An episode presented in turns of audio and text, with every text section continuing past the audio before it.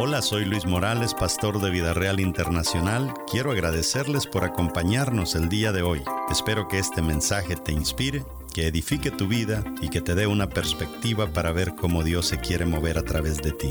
Disfruta el mensaje.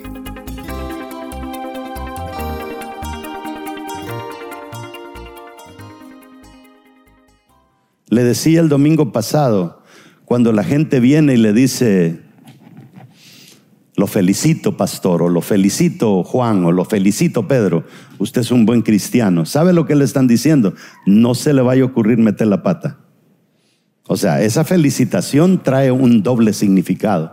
La gente no quiere que metamos la pata.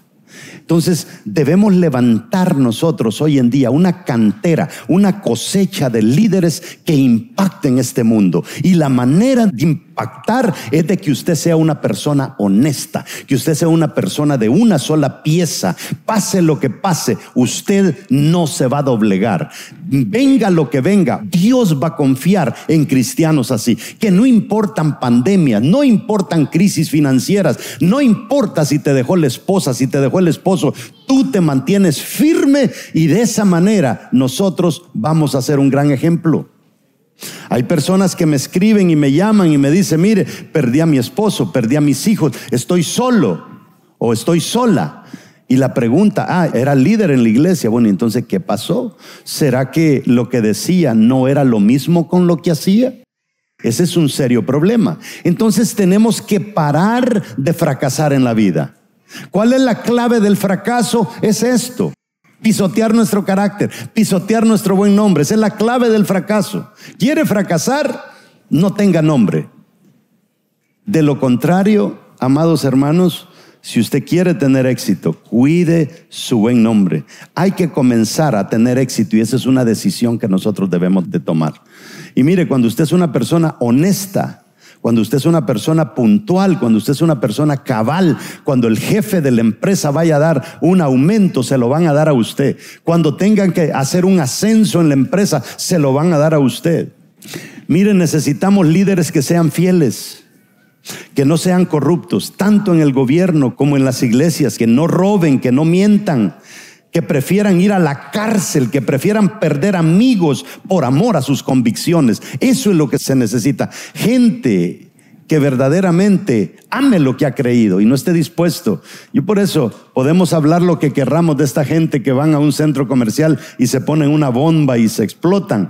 Podemos hablar lo que querramos de ellos, pero tienen unas convicciones tan fuertes que están dispuestos a morir por sus locuras. Y cuanto más nosotros, que lo nuestro no es una locura, lo nuestro es un plan de Dios para salvar al mundo entero.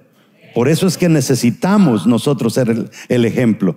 El líder que ha fallado, que no espere que le abren la cuenta por su remordimiento, ¿verdad? O por su arrepentimiento. Nada de esto restaura la credibilidad. Tenemos que comenzar desde el principio. Usted no se puede perder la próxima prédica porque ahí es donde están los principios para nosotros levantarnos completamente. Por esto estos son series. Número tres, o se arregla o apártese del camino. Este es otro problema, que hay cristianos que arruinaron su testimonio, siguen viniendo a la iglesia, pero no se arreglan.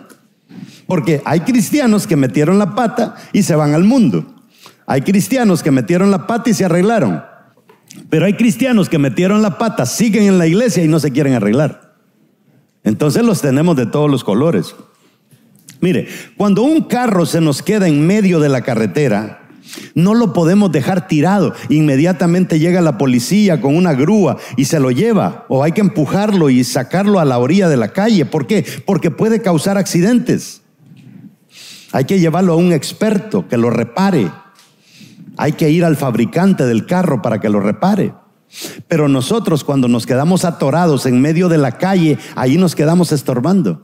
Y no nos hacemos ni tan siquiera un lado de decir que sigan, hermanos, sigan ustedes con la iglesia. No, pero quieren estar ahí, pero andan mal. Andan mal.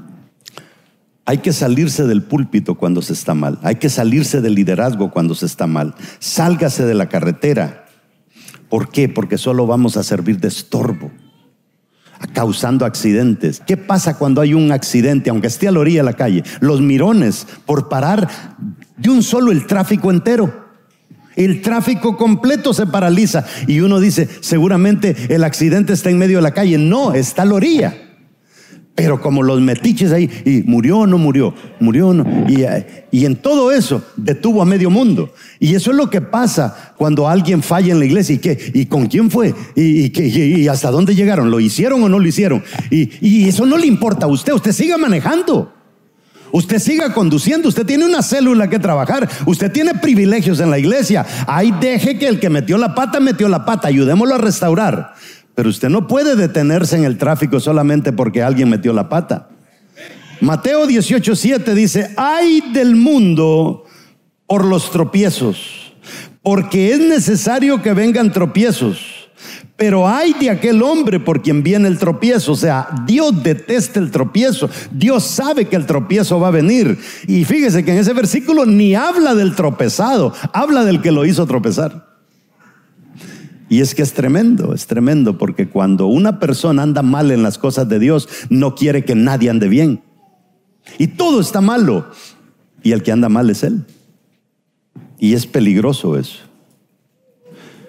Estás bloqueando a las personas que van en la carretera, que están intentando hacer la diferencia, metiendo zancadilla a personas.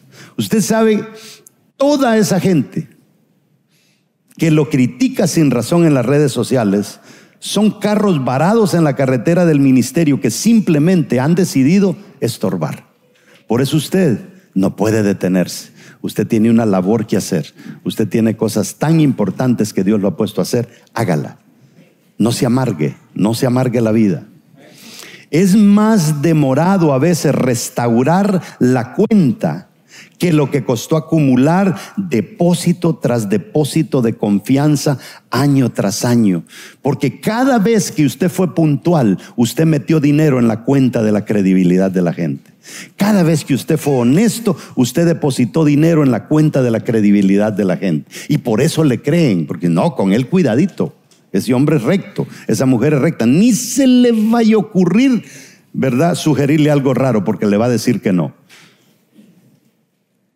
Hay que proteger la cuenta. El trabajo es demasiado duro para restaurar un buen nombre. Y le digo, eso es si lo logramos restaurar. Proverbios 22.1 dice, de más estima es el buen nombre que las muchas riquezas. Oiga lo que dice. El tener un buen nombre es más importante que tener dinero. Y la buena fama más que la plata y el oro. O sea, tener esa buena reputación dice que vale más que la plata y el oro. ¿Por qué? Porque esa buena reputación es la que trae la plata y el oro. Nosotros a veces buscamos la plata y el oro y la gente termina en una pandilla para sacar plata, vendiendo marihuana para sacar plata, o terminan en un cartel para sacar plata y se les olvida que rompieron valores y van a tener la plata, pero van a terminar en la cárcel de Nueva York, como está, ya usted sabe quién. ¿Cómo podemos fracasar exitosamente entonces? ¿Se puede fracasar exitosamente? ¿A qué equivale fracasar exitosamente? Quiere decir, caí pero me levanté, caí pero me restauré. Caí, pero me arrepentí y no volví a caer. Eso es fracasar exitosamente. Cada vez que Dios escogió un líder, Él dio una descripción de lo que Él quería lograr. A cada líder. O sea, Dios te escoge porque hay una tarea para hacer, pero esa tarea no se va a lograr con la persona equivocada. Mientras tú no te alinees con lo que Dios quiere, no va a funcionar la cosa. Cada vez que Dios escogió a una persona, hizo eso. Entonces, la primera en la historia que nosotros vemos desde Adán y Eva, que no cuidaron. Y dígame usted si la mujer no ha sufrido a través de la historia por la metida de pata de Eva. Es que todo es culpa de la mujer. Ganó el candidato equivocado, culpa de la mujer. Todo es culpa de la mujer. Por un error de una mujer allá hace miles y miles de años. Entonces, la primera en la lista es el temor. Nosotros debemos de tener temor a Dios. El día que nosotros dejemos de tener temor a Dios, ese día nos va a importar un pepino vivir como nos dé la gana.